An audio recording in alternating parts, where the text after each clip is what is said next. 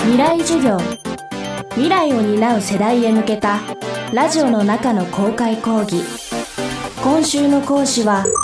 総務省で情報銀行の旗振り役をしています飯倉力と言います。今週は情報銀行についてお話ししたいと思います。未来授業。今週の講師は総務省情報流通行政局の飯倉力さんです情報の集積と活用において今 GAFA が世界をリードしています。GAFA とは Google、Amazon、Facebook、Apple の4つの巨大情報系企業です。一方日本独自のパーソナルデータの集積と運用を目指すのが情報銀行という新しい取り組み。情報をめぐる戦いはすでに始まっています。未来授業2時間目。テーマはデータ主導社会。ソサイティ5.0データは21世紀の新しいオイルだ石油だっていうふうにまあ言われています。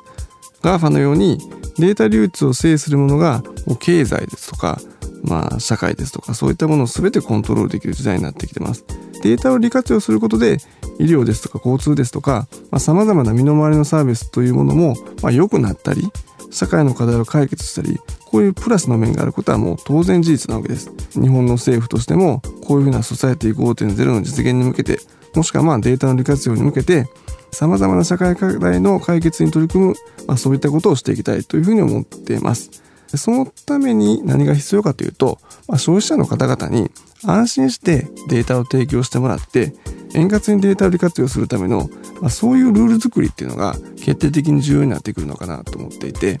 その意味では情報銀行の取り組みというのもその一つというふうに我々考えています。そこで登場するキーワードがソサイティ5.0狩猟社会農耕社会工業社会情報社会に続く人類史上5番目の新しい社会の仕組みです。ソサエティ5.0これなかなか分かりにくい言葉だと思うんですけど、あのー、まあ、社会というものを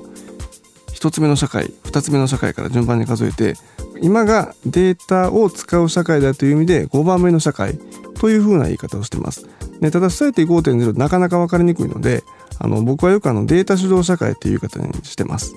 でまあどちらにしてもいいんですけどあのデータが世の中を自分自身を決定する、まあ、キーファクターになる、まあ、そういうふうなコンセプトのことを言ってます。世の中には膨大な数のデータを取るものがあります。どんなものかというと当然個人が持っているスマホもあればカメラもあれば IC カードもあればいろんなところに取り付けられているセンサーもあります。まあ、こういったものがどんどん情報データを取ってくるんですよね。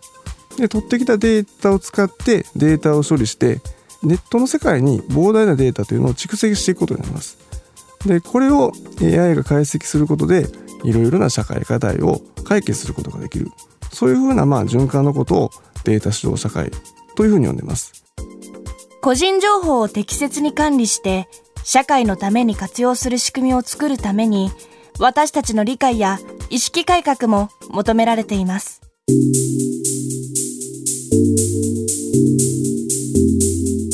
我が国日本という国を見るとまだまだデータ利活用点では遅れているのかなというふうに思ってます特にデータを提供することの国民のこう許容度っていうんですかねどういうことだったら提供していいっていうそういう許容度が国際に見て非常に低いという統計がありますパーソナルデータの提供に関しては不安がすごい強いんですよね。まあ、なのでその企業さんのサイドからしても利用者のそういうこの不安な気持ちに配慮をして、えー、あまりこう積極的にパーソナルデータを使ったサービスを作っていきましょうということをしてこなかったのかなというふうに思います。他方であの海外の企業アメリカの企業さんですとか中国の企業さんというのはどんどんそういった分野をま開拓していってますので少しやっぱ遅れをとっているような気はします、まあ、結果的にそういうビッグデータを使ったようなデータのジャイアントそういう企業が日本にできていないのかなというふうな気がします。日本人のこうまあ面白いところではあるんですけど海外のいいサービスが入ってきた時にどんどんそれを受け入れてしまうと、まあ、そうするとあの個人情報の取り扱いをちょっとセンシティブしないといけないと言って小学校のねあの名簿とか作らなくなったじゃないですか。ああいうことをするのに OKGoogle、は使ってたりするわけですよ、まあ、どうなのかなと思うんですけど、まあ、これがあのある意味日本の今のみんなの僕も含めてですけど現状かなというふうに思ってます。そういう状況なので逆にあの日本というのは効果不効果キャッシュレスの比率も非常に低いです。で医療の情報化っていうのも、えー、いまいちまあ進んでいるとは言えない状況にあるかなと思ってて決済データ購買データ医療データこういうふうなまあ本当にこう重要なデータというのが海外の企業にはまだ行ってないんですよね。その状況の中でやらないといけないというのは安全保障上の問題も含めてなんとかこう我が国初の情報銀行に限らないですけど新しいサービス新しい取り組みっていうのがちゃんとローンズできることこれが必要なんじゃないかなと、まあ、我が国初のサービスができるといいなと我々あのいろんな企業さんに大いに期待するところではあります。未来授業今週の講師は総務省情報流通行政局の飯倉力さん。今日のテーマは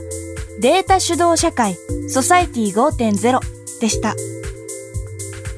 そして未来授業からのお知らせです。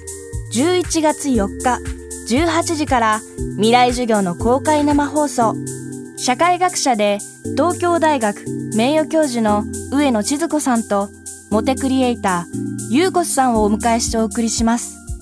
モテるって必要ですか？女子会って楽しいですか？など上野さんゆうこすさんに聞いてみたいことがある方一緒におしゃべりしたい方はぜひこの公開生放送にご参加ください。今週お送りしている情報銀行についての授業もありますよ。応募詳細は未来授業のホームページをチェックしてください。未来授業明日も飯倉力さんの授業をお届けします。